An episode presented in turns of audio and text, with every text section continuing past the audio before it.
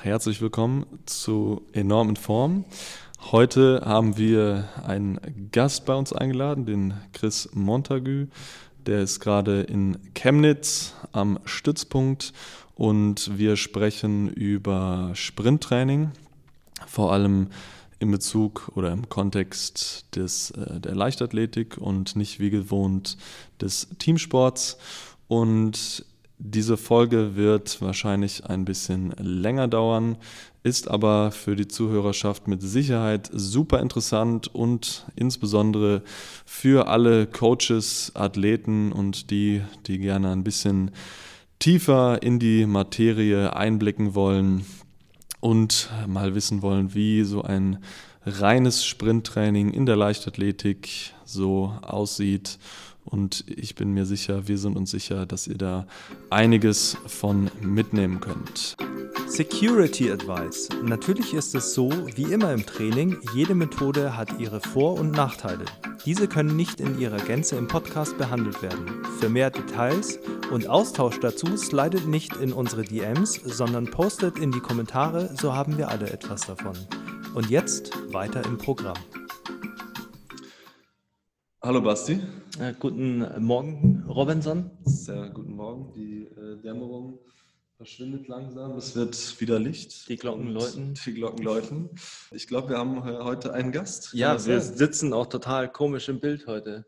Ja, vielleicht müssen wir noch mal ein bisschen näher zusammenrücken. Mhm. Ähm, erzähl doch mal, wer ist denn heute mit von der Partie? Wir haben heute die große Ehre, ähm, Einblick in ein Feld zu bekommen, das vielen verschlossen bleibt, und zwar äh, tatsächliche, tatsächliches Sprinttraining, mhm. tatsächliche äh, Leistungsentwicklung äh, im Bereich der Schnelligkeit. Und zwar haben wir den Chris Montagu, ich hoffe, ich habe den Namen richtig ausgesprochen, ähm, heute zu Gast. Der ist in Leipzig am Leistungsstützpunkt für, äh, ja, nicht in Leipzig, in Chemnitz seid ihr in Chemnitz am äh, Leistungsstützpunkt für ähm, Sprint und äh, war auch schon bei, stehe ich auf dem Schlauch, der Name Speedworks, ähm, äh, wie heißt der jetzt? Der Typ? Marvin Rowe. Wie? Marvin Rowe. Mar Marvin Rowe äh, war schon als Praktikant in äh, UK und äh, hat also in jungen Jahren schon, äh, glaube ich, sehr viele sehr gute Coaching-Stationen ähm, durchlaufen. Und ähm, ja, ich freue mich auf jeden Fall auf eine sehr detailreiche äh, und einsichtsbringende Folge mit einem Profi. Das hört sich sehr gut an und ich bin sicher, dass der Chris meine Fragen auch besser beantworten kann als du jetzt gerade.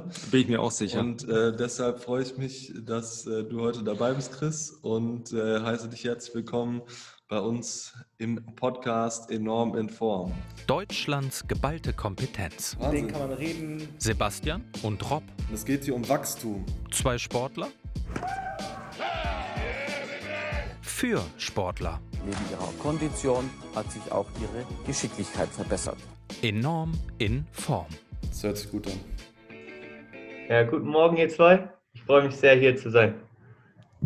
Das ist schön. Ähm, möchtest du noch vielleicht ein bisschen was zu deiner Person sagen? Wie bist du zum Sprinten gekommen vielleicht? Oder äh, bist du einfach auf die Welt gekommen und hast, warst Sprinter? Ähm, also ich selber habe auch ein bisschen gesprintet. Ich war nie wirklich gut. Ähm, ja, und gerade weil ich immer besser werden wollte, habe ich angefangen, schon mich ein bisschen als Trainer weiterzubilden, habe dann bei meiner C-Trainer-Ausbildung den Jonas Wahler kennengelernt und habe da erstmal wirklich gecheckt, was alles beim Sprinttraining möglich ist, was man alles für andere Sachen machen kann, die ich vorher gar nicht wusste. Und seitdem an war ich hooked und wollte einfach immer mehr wissen. Genau. Und dann habe ich fünf Monate als Assistenztrainer bei Jonas gearbeitet. Und weil wir ein Praktikumssemester von der Uni aus hatten, habe ich mich entschlossen, für zehn Monate zu Speedworks nach London zu gehen und habe dort super viel gelernt von Marvin Rowe, von dem ich heute auch immer noch Sachen lerne, wenn wir genauso wie jetzt Zoom-Meetings haben oder einfach quatschen, WhatsAppen. Und dann nach den zehn Monaten bin ich wieder zurück zu Jonas. Dann haben wir zusammen in München eine Sprintgruppe geleitet. Und von dort aus ging es dann für mich nach Chemnitz zum Bundestrainer Sprint, Jörg Möckel. Und da bin ich einfach nur mega dankbar über die Stelle, weil Jörg ist so jemand, von dem bekomme ich so viel Feedback. Jörg ist einfach jemand, wenn du einen Popel im Gesicht hast, dann lässt er dich nicht mit einem Popel den ganzen Tag rumspazieren, sondern er gibt dir Bescheid. Und ja, wie gesagt, dafür bin ich einfach mega dankbar. Und, ja, sehr schön. Ja. Ja. Und jetzt bin ich hier seit über anderthalb Jahren mit unserer super Sprintgruppe, haben echt sehr nette Top-Athleten und an denen lerne ich auch jeden Tag. Macht wirklich super viel Spaß. Sehr schön. Also die Leute, die dich nicht so rumrennen lassen, sind auf jeden Fall die, die Real MVPs. Ja. Ähm, und äh, ihr bereitet euch wahrscheinlich gerade auf einen Wettkampf vor. Was sind denn da die vielleicht kurzfristigen, auch wenn es aktuell schwierig ist, und äh, langfristigen Wettkampfpläne und Ziele? Ja, also der, der größte Wettkampf, auf den wir uns vorbereiten, das ist Olympia 2021. Da haben wir auf jeden Fall gute fünf Kandidaten in unserer sechsköpfigen Trainingsgruppe. Ich zähle die Jungs einfach mal auf. Das mhm. sind die Rebecca, Jungs und Mädels, das sind die Rebecca Hase, die Corinna Schwab und der Marvin Schlegel, Patrick Schneider, Marc Koch und der Willi Stollhoff. Das sind hauptsächlich 400 Meter Sprinter und Sprinterinnen und die Rebecca Hase ist Kurzsprinterin. Äh, wir haben ein paar Fragen heute. Äh, Basti, was haben wir vorbereitet?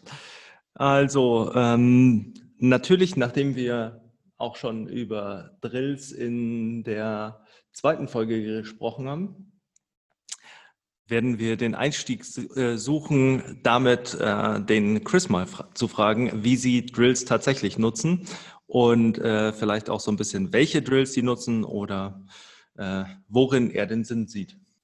Ja, also wir nutzen Drills, ähm, vor allem im Warm-up. Und da nutzen wir ganz individuell abgestimmt Drills, die den Fokus setzen und erstmal ein Grundkonzept schaffen und einfach dem Athleten Kontext verleihen für die Aufgabe, die sie danach beim Sprinten bzw. Beschleunigen bewältigen sollen.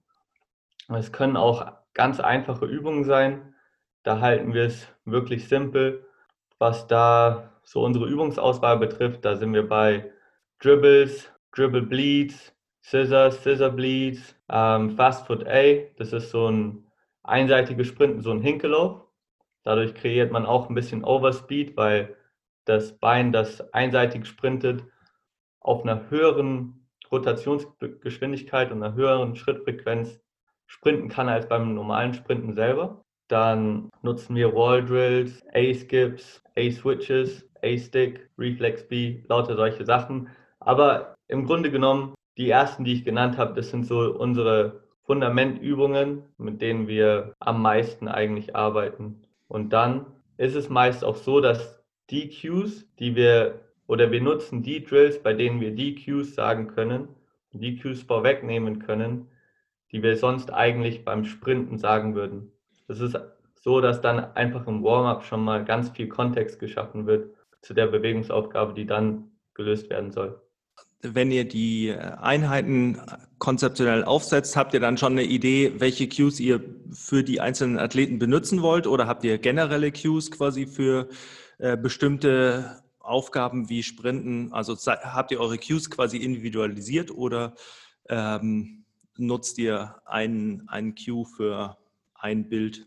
Wir sind meist eine halbe Stunde vor den Athleten da und besprechen dann einfach nochmal kurz, was sind die Ziele in, von der Einheit, was könnten Cues sein für die individuellen Athleten und dann legen wir los. Das Schöne ist, ihr arbeitet ja wahrscheinlich auch fast jeden Tag dann gemeinsam. Und so schafft man natürlich auch eine sehr vertrauensvolle Atmosphäre und einfach super viel Platz, um auch nachzufragen und über ähm, den Drill oder den Sprint zu sprechen und zu reflektieren. Also der Austausch zwischen Coach und Athlet ist bei euch wahrscheinlich extrem hoch, vor allem auch bei der etwas kleineren Anzahl der Athleten, die dann immer mit dabei sind. Ja, total. Wir haben auch extra dafür Unterrichtseinheiten, die wir immer mittwochs und samstags ähm, einbauen, bei denen wir Videoanalysen machen und einfach nochmal drüber quatschen. Meistens ist es gar nicht mal so, dass die Athleten uns fragen, sondern dass wir vielmehr die Athleten fragen. Wie hat es sich angefühlt? Ähm, weil die Wortwahl, die sie uns als Feedback zurückgeben, ist ganz wichtig für die Cues, die wir dann benutzen. Mhm. Also zum Beispiel Becky, Steve Becker, sagt, ja, ich habe jetzt mein Knie schneller vorgeschnipst. Dann benutze ich auch ihre Wortwahl, um da einfach Zugang zu bekommen. Ja, leichter für sie zu leichter für sie verständlich zu machen. Ja, mhm. ich finde es mega wichtig, auch Cues zu erklären. Also ja. du als Coach verstehst natürlich, was du genau mit dem Cue meinst, aber es kann sein, dass der Athlet genau damit irgendwas anderes verbindet. Und dann im Vorfeld, vor der Übung, wirklich nochmal zu erklären, okay, wenn ich das sage, dann möchte ich im Idealfall genau das von dir und vielleicht sich abzustimmen, mit welchem Sprachgebrauch oder Wortschatz das am besten übertragen werden kann, finde ich äh, mega schlau und auch sehr, sehr wichtig, sich als, ich sag mal, als Coach dann nicht über alle zu stellen und sagen, das, was ich an Wörtern benutze oder sage, ist richtig, sondern äh, das, was beim Athleten wirklich dann noch ankommt und sich darüber abzustimmen, ist im Endeffekt ja. das, was richtig ist und was den Erfolg ja auch bestimmt. Unsere Athleten gibt, geben dann auch manchmal Feedback und sagen, ey, das habe ich gerade gar nicht gecheckt, was du meinst. ich finde es, also ich finde tatsächlich, ähm, war das eine der Sachen, die ich am bemerkenswertesten fand, als ich die ersten äh, quasi Leichtathletik-spezifischen äh, Bücher gelesen habe, ähm, wie viel Gedanken über den Aufbau von Cues und äh, von äh, Kommunikation mit dem Athleten äh, sich Leichtathletiktrainer machen. Also gerade natürlich auch Sprinttrainer und alle technischen Disziplinen, in denen im Prinzip das Zeitfenster, in denen die Bewegung stattfindet, kurz ist und äh, wo man quasi viel über Cues arbeiten muss, um das Konzept zu erklären und kleine Details zu ähm, veranschaulichen. Und ich finde es immer ähm, deshalb umso interessanter von äh, tatsächlichen äh, Leichtathletiktrainern zu erfahren, wie sie das aufbauen. Weil ich glaube, dass man einfach in einer kritischen Situation ist, in der man sehr stark gezwungen ist, was richtig zu machen und äh, konfrontiert ist damit, Lösungen zu finden. Und wenn man das vergleicht, zum Beispiel mit äh, Powerlifting, ähm, wo du im Prinzip während der Bewegung ultra lang Zeit hast, irgendwie irgendwas zu fühlen und so.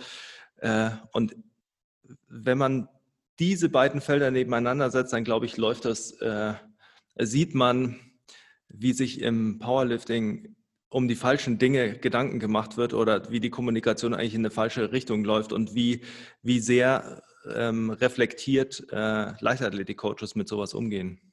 Ich habe da ein Beispiel. Sag mal Coca-Cola, ohne dass sich die Lippen berühren, was sie. Coca-Cola.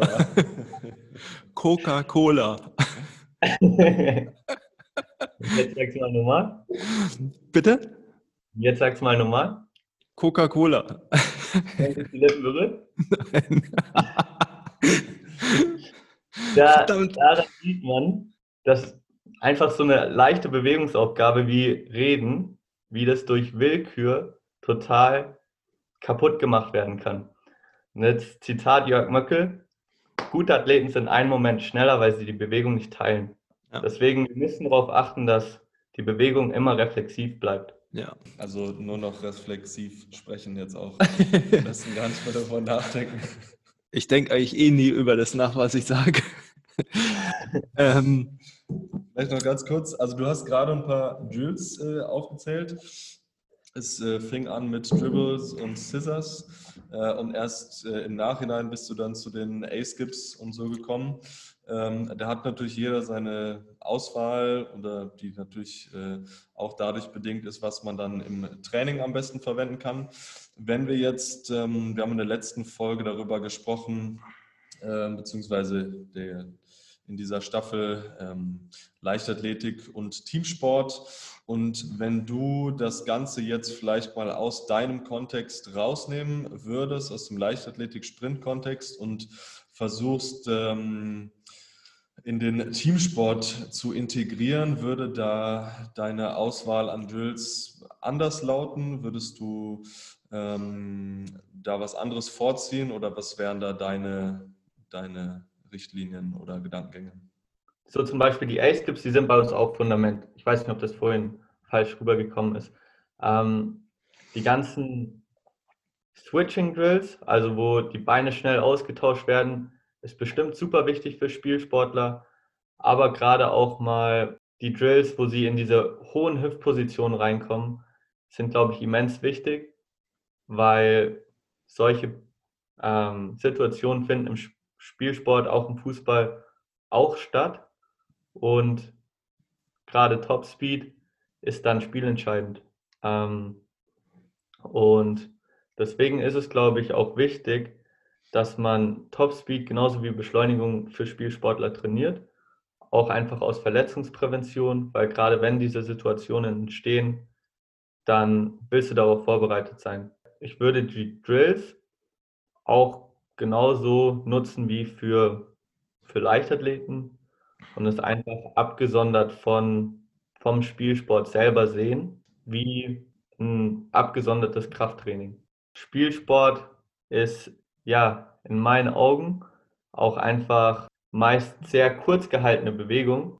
Wenn man da in den, in den Drill schon mal anfängt, die Bewegungsamplitude zu forcieren, dann verhilft man dem Athleten vielleicht auch mal in einer offeneren Spielsituation mal den Schritt ein bisschen mehr auszupacken und sich einen Vorteil gegenüber den Gegnern zu verschaffen. Und ja, was ich auch oft sehe, ist, dass die Koordinationsübungen, wenn sie dann beherrscht werden, immer noch sehr langsam gemacht werden. Und was ich in London und auch hier in Chemnitz gesehen habe, ist, wenn die Koordinationsübungen machen, dann geht es richtig zur Sache und dann kann es bei den Jungs auch mal über 10 Meter pro Sekunde gehen. Mhm. Oder auch bei den Mädels über 10 Meter pro Sekunde. Es wird dann richtig schnell. Koordinationsübungen kann, können mit maximaler Intention und maximaler Geschwindigkeit auch ausgeführt werden, weil gerade dann ist der Transfer, glaube ich, auch sehr hoch. Wenn man alles immer versucht langsam zu machen, dann denke ich, ist der Transfer nicht besonders hoch. Habe ich natürlich gleich ein Follow-up. Wenn du jetzt einen Athleten hast, der noch nicht so fortgeschritten ist wie die, mit denen du gerade arbeitest und du bringst ihnen die Drills bei, äh, inwiefern lässt du die oder wie würdest du es lernen, der Drills aufbauen?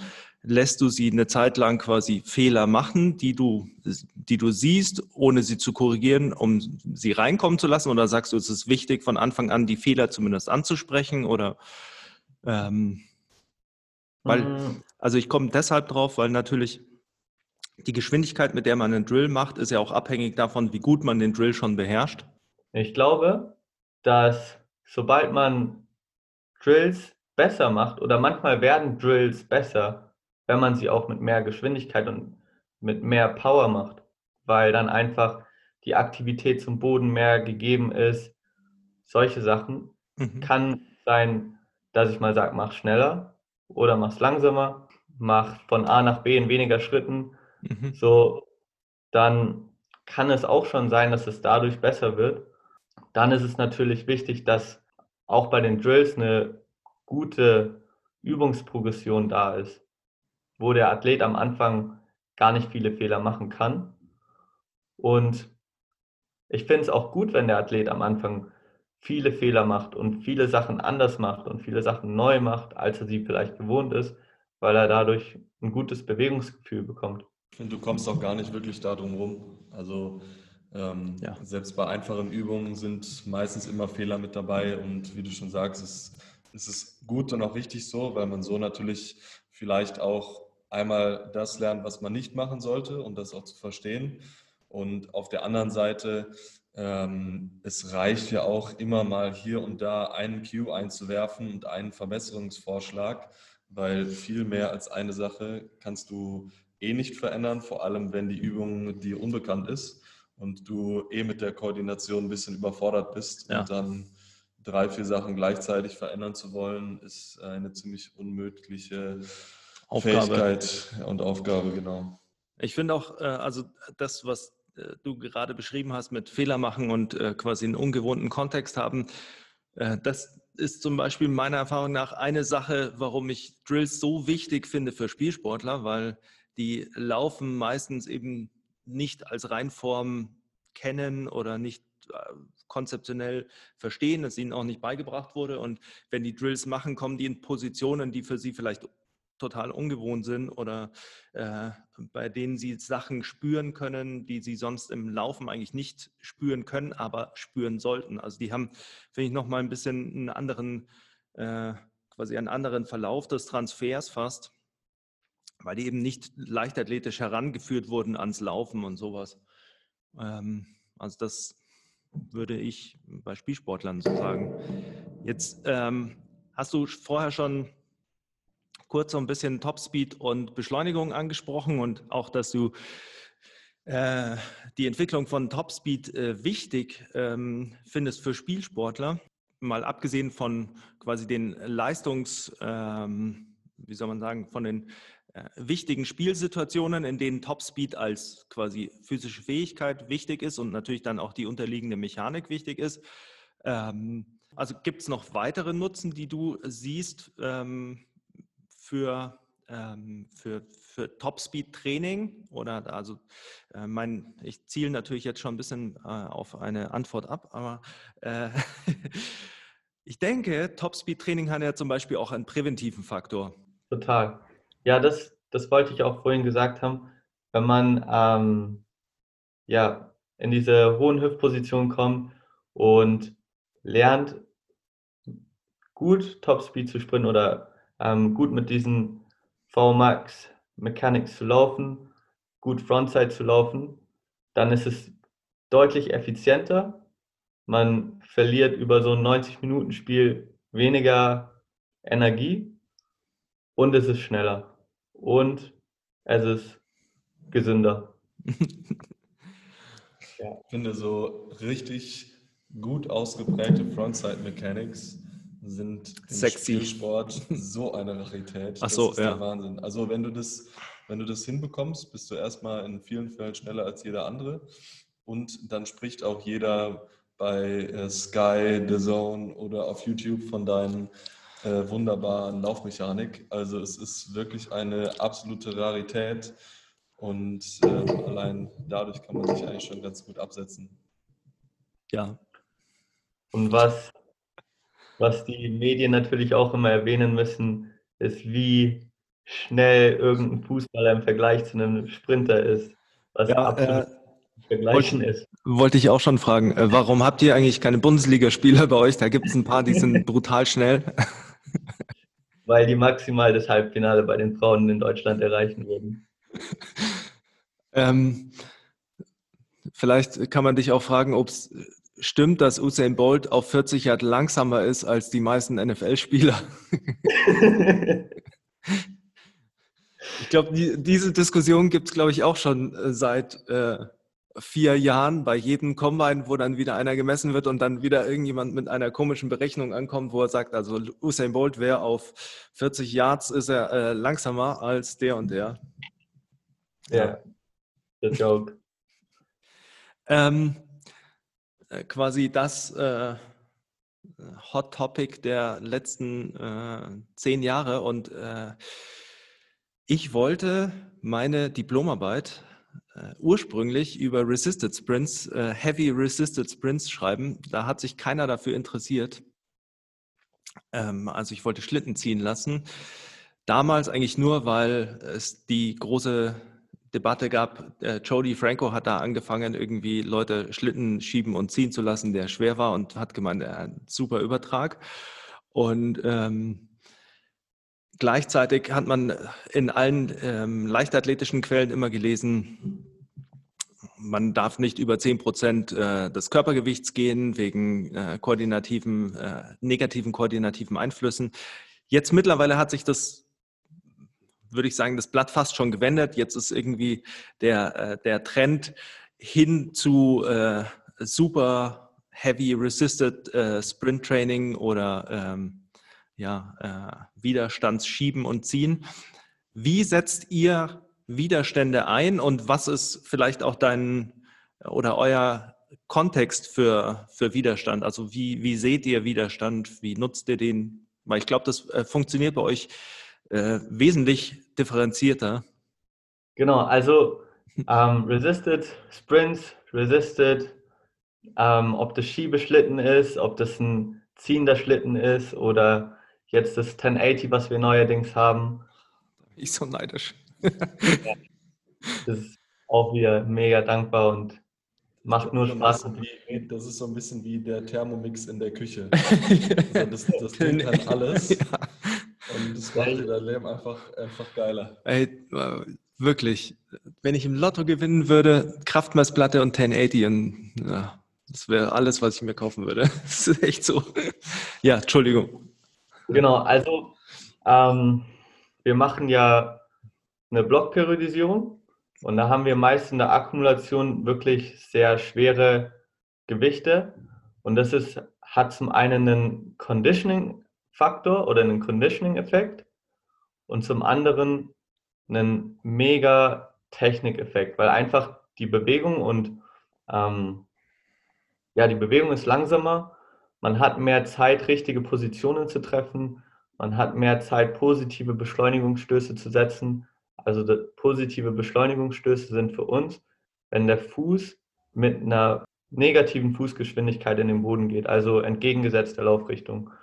Ja, man hat einfach wirklich Zeit, um Gefühl zu entwickeln, um den Boden mit ganz viel Vorspannung zu attackieren. Und wie gesagt, Megatechnik-Tool, diese schweren Schlitten.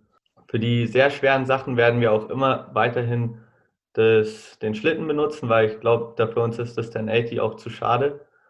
Ähm, das ruckelt dann nämlich ganz schön, habe ich schon von einem anderen Trainerkollegen gehört. Und da ist bei uns auch wirklich alles dabei, ob wir am Anfang erstmal gehend anfangen, um zum Beispiel zu schulen, dass es zuerst eine Hüftextension ist, weniger eine Rückenextension, dass der Fuß am Boden stiff ist, ja, wie wir das Ganze jetzt kategorisieren können durch das 1080 ist dann im Endeffekt durch den Geschwindigkeitsabfall, weil dadurch lässt sich das auch wieder mega individuell das Gewicht dann einstellen. Sagen, okay, heute möchten wir Speed Strength trainieren und dann gehen wir, dürfen wir vielleicht nur maximal bis 20 Prozent des Geschwindigkeitsabfalls das Gewicht hochnehmen. Und in Relation zum Unresisted. Ja. Genau, in Relation zum Unresisted Sprint. Ansonsten haben wir das Gewicht so gewählt, dass die technischen Positionen und gerade das, was wir erreichen wollten in der Beschleunigung, einfach so erledigt wurde, wie wir es mit unserem Coaching-Auge für richtig empfunden haben. Wenn die Geschwindigkeit immer höher wird, dann wird es natürlich auch schwieriger, die Aufgabe oder die Bewegungsaufgabe zu lösen. Und wir haben ja auch schon gesagt, der Unterschied zwischen Teamsportlern und Leichtathleten oder Sprintern. Der Teamsportler ist ein Anfänger auf dem Gebiet des Sprints, während der oder die Sprinterin natürlich eine Experte, Expertin ist. Ähm, und allein aus dem Grund ist es wahrscheinlich schon sehr, sehr sinnvoll, auch im äh, Teamsport diese schweren Lasten zu nehmen, weil du halt so viel Zeit hast, über Dinge nachzudenken, Positionen zu lernen, die du in einer höheren Geschwindigkeit als Anfänger wahrscheinlich niemals erreichen würdest. Und auch da ist wieder der Faktor, ähm, das sind so viele Sachen, die du eigentlich beachten müsstest, dass du darüber gar nicht äh, nachdenken kannst.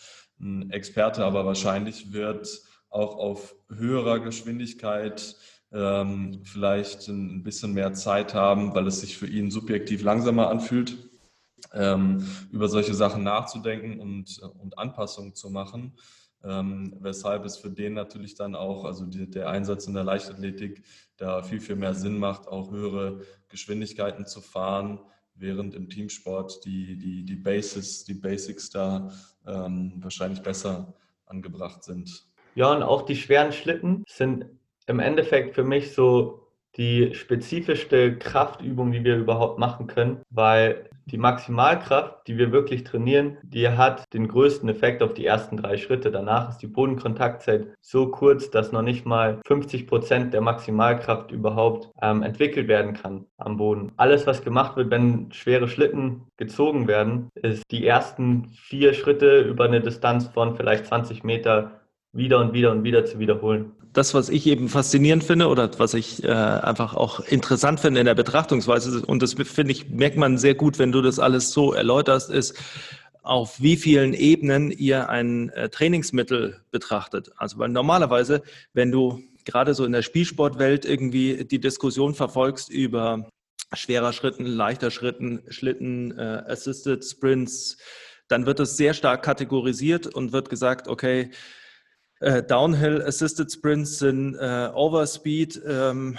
äh, schwere Schlitten sind quasi spezifisches Krafttraining. Ähm, also man hat sehr grobe Kategorien und wenn du über die äh, Nutzung und die Nutzen von solchen ähm, Dingen sprichst, dann ist es ja viel differenzierter, weil du hast im Prinzip eine koordinative Lernebene, du hast eine äh, Geschwindigkeitsebene, die du betrachtest, du hast äh, eine mechanische Ebene, die du betrachtest. Und dann hast du vielleicht noch die unterkategorisiert zur mechanischen Ebene quasi deine physiologische Ebene, deine Kraftebene.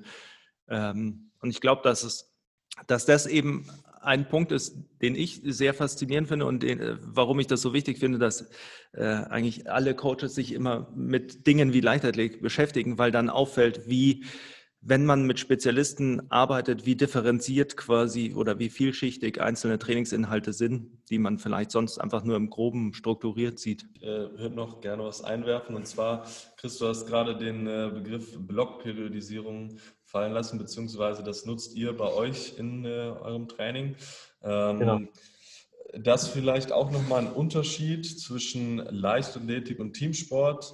Ähm, du hast im Teamsport ja sehr, sehr viele Fähigkeiten, die du abrufen können musst, um äh, gut zu performen. Ähm, ja. Und da ist es vielleicht schwierig, äh, so eine Blockperiodisierung anzuwenden, wo du dann eine Fähigkeit nach der anderen gezielt und mehr oder weniger isoliert verbesserst. Ähm, wie siehst du das oder wie würdest du da einen Übertrag von der Leichtathletik in das äh, Teamsporttraining schaffen, was Periodisierung angeht? Also so ein pädagogisches Lernkonzept, was ich auch von, von Jörg gelernt habe, ist das massierte Lernen. Und deswegen ist für uns das auch, glaube ich, ganz wichtig, dass man einfach, wenn man Sachen macht, dass man sie öfters in der Woche macht, nicht nur einmal vielleicht, weil wenn ich nur eine, einmal in der Woche eine bestimmte Einheit mache, dann weiß ich nächste Woche gar nicht mehr, wie sich Übung X angefühlt hat. Das Lernen findet ja auch hauptsächlich über, über Nacht statt, diese kognitiven Anpassungen oder diese motorischen Anpassungen. Deswegen ist es wichtig, dort einfach ein paar Mal in der Woche das zu wiederholen. Ja, dann ist es halt vielleicht nur eine kurze Einheit ähm, beschleunigen, wirklich kurz, vielleicht drei, vier Mal 20 Meter aus dem Dreipunktstart und dann macht man einfach genau dasselbe nochmal und nochmal. Montag, Mittwoch, Freitag. Dadurch dass, das, dass, dadurch, dass der Umfang auch nicht so groß ist, ist die Belastung auf dem zentralen Nervensystem auch nicht ganz so krass. Also da würdest du quasi ein bisschen Microdosing äh, betreiben und immer wieder ähm, kleinen Input liefern, um das dann spezifisch zu verbessern. Genau, Microdosing ist das Wort, das mir gerade nicht eingefallen ist. Got your back. Das ist, glaube ich, äh, Derek Hansen ist, glaube ich, auch äh, bekannt dafür, äh, Mic Microdosing in Spielsportarten äh, zu äh, propagieren. Ja, also ähm, dann anhand von Microdosing vielleicht doch auch eine kleine Blockperiodisierung aufbauen, also dass du also man kann ja sehr viele Dinge äh, periodisieren, Kraftfähigkeiten ähm, und andere Sachen. Also ja. zumindest was die, ich sage jetzt mal, Techniken oder ähm, Beschleunigung Topspeed angeht, vielleicht äh, dort Übungen oder Trainingsinhalte zu periodisieren, während man vielleicht im Kraftbereich, kommen wir gleich auch noch zu, ähm, die Fähigkeiten parallel verbessert? Ja, ist auf jeden Fall eine Idee. Mal zu den äh, praktischen Themen, die alle immer interessieren. Wie, wie lang sind eure Trainingseinheiten so und wie ist jetzt eine äh, Trainingswoche strukturiert in der Phase, in der ihr jetzt vielleicht seid oder in einer Phase, die dir äh, als Beispiel gefällt? Jetzt gerade dauern unsere Trainingseinheiten so zwischen dreieinhalb Stunden ungefähr am Montag und viereinhalb Stunden am Dienstag. Der Donnerstag wieder eine Wiederholung vom Montag und der Freitag eine Wiederholung vom Freitag. Äh, der Freitag eine Wiederholung vom Dienstag. Also eine Wiederholung in den Trainingsinhalten, nicht unbedingt in der Intensität und im Umfang. Da undulieren wir das Ganze dann auch. Mittwoch und Samstag sind aktive Regeneration. Und ihr habt äh, an, äh, an den Trainingstagen habt ihr immer nur, äh, nur äh, Speedtraining, also nur Sprinten oder habt ihr Sprinten Kraft oder macht ihr Kraft zuerst oder wie ist das äh, aufgebaut? Also wir sind zuerst auf dem Track, fangen da an mit dem Warm-up, bereiten dann meist die Füße oder die Hüfte. Ähm, ich benutze auch gern für, für die Sprünge diese Kategorisierung von, von Jonas Dodu, ähm, Reactivity, Switching und ähm, Projection. Also am Beschleunigungstag bereiten wir die Beschleunigung meist über Projection, also Hip-based Sprüngen vor. Dann am Upright Running Tag bereiten wir es meistens eher über reaktivere Sprünge vor. Da sind wir auch im Umfang eher gering. Gar nicht mal so, dass es krass entwickelnd ist, sondern es bereitet einfach die, die Sprinteinheit vor kann auch Kontext verschaffen, wie die Drills, wenn man zum Beispiel einen Standweitsprung versucht, richtig flach und mit richtig viel horizontaler Kraftorientierung zu, zu machen. Ähm, was ist jetzt für dich ein äh, ja. nicht äh, kein großes, kein großer Umfang bei Sprüngen? Ähm, das ist auch wieder ähm, individuell. Also manche vertragen einfach zum Beispiel nur drei Durchgänge an Hürdensprüngen und dann, dann reicht's. Manche wollen sich da ein bisschen länger reinfuchsen, machen vielleicht zweimal drei Durchgänge. Manche fangen sehr dosiert an über wirklich ganz kleine Hürden und bauen sich auf und sagen, so, jetzt bin ich ready, jetzt habe ich acht, neun Durchgänge gemacht und dann, dann reicht's. Also ihr arbeitet da viel über das Feedback der Athleten auch dann? Wir, wir geben schon was vor, aber wenn wir Sachen vorgeben, dann auch eher in Ranges. Das Gute ist, ich denke bei euch, ähm haben die Athleten auch so viel Bock auf das Training, dass sie wahrscheinlich nicht von sich aus sagen, ja, okay, komm, drei passt schon, kein Bock mehr, sondern äh, dann schon, gut, äh, ich hätte zwar schon noch Bock, aber ich weiß einfach aus Erfahrung und äh, ja, aus dem äh, Verbindung zu meinem Körper, dass es jetzt äh, wahrscheinlich gut ist. Ja, ja manchmal, ähm, was heißt manchmal, wir, wir schauen auch, dass innerhalb der Ranges eine Progression stattfindet im Umfang oder dass wir dann auch einfach sagen, so Jungs, jetzt nehmt mal die Hürdenhöhe höher, um sie auch mal ein bisschen herauszufordern. Dann nach den Sprüngen geht es dann los, dann beschleunigen wir am Montag, finden da in der Transmutation erstmal ein bisschen ein Gefühl über die vorbereitenden Übungen. Wenn es dann schon spezieller wird, dann spielen sie sich im Block ein. Das ist wie einwerfen beim Basketball. Erstmal ein bisschen alleine einspielen und dann geht es zur Sache, weil im internationalen Wettkampf sind dann Typen dabei, deren Mama hat Hunger und die wollen ihrer Mama was zu essen kaufen. Da, da wird es hektisch, da gibt es Stress auf der Bahn und mit diesem Stress muss man lernen umzugehen. Deswegen findet bei uns auch recht viel kompetitiv statt, besonders in der Beschleunigung. Da muss Störung dabei sein im Profibereich. Und der Output ist einfach höher dadurch. Übt ihr auch äh, Trash-Talking mit euren Athleten? Ja, bestimmt. Also, wir, Jörg ist ein super Trash-Talker. manche Athleten machen auch gerne Trash-Talk zurück. Das kann ich mir vorstellen. Dann ja. nach dem Beschleunigen gehen wir in Kraftraum. Und Kraft ist bei uns am Montag eher Explosivkraft, bisschen unüberwindbare Isometrik für hormonelle Ausschüttung, für Muskeltonus, ZNS aktivieren, ohne aber eine große muskuläre Ermüdung zu schaffen. dann ein paar Stabi-Übungen und dann geht's nach Hause und dann wird ganz viel gegessen und geschlafen. Also Krafttraining ist äh, quick and dirty.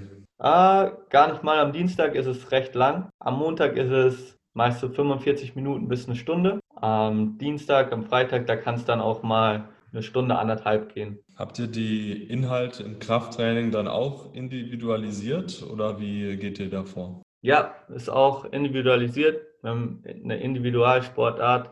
Da achten wir drauf, dass die Übungen haltungsverbessernd sind. Da fand ich zum Beispiel letzten Sommer immer das Zitat von MTMT ganz cool, Position Dictates Function. Das hat mir gut gefallen und das habe ich mir zu Herzen genommen, die Assistenzübungen auch so zu gestalten, dass zum Beispiel ähm, unsere Sprinter mit einem übertriebenen Anterior Pelvic Tilt, der im Sprinten auch nicht besonders förderlich ist, dass dort einfach ein bisschen haltungsverbessernd Sachen gemacht werden. Und dann sind die beidbeinigen Übungen für einen krassen ZNS-Stimulus auch so gewählt, dass die Athleten, die zum Beispiel eine bessere hintere Kette brauchen, eher ja, hüftdominantere Übungen machen, ADLs oder einen hüftdominanten Trapper Deadlift oder Low Bar Box Squats. Und ähm, wie, ähm, also und das sind dann so die, die Hauptübungen. Am Dienstag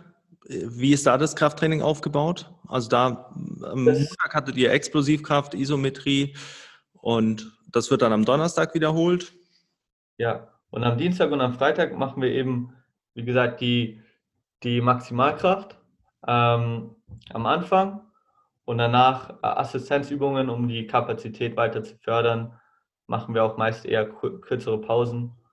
Genau. Ähm, wenn du jetzt sagst äh, Maximalkraft, also mh, hm, wie, wie wird, also ihr habt hohe Lasten und äh, wenig Wiederholungen, oder?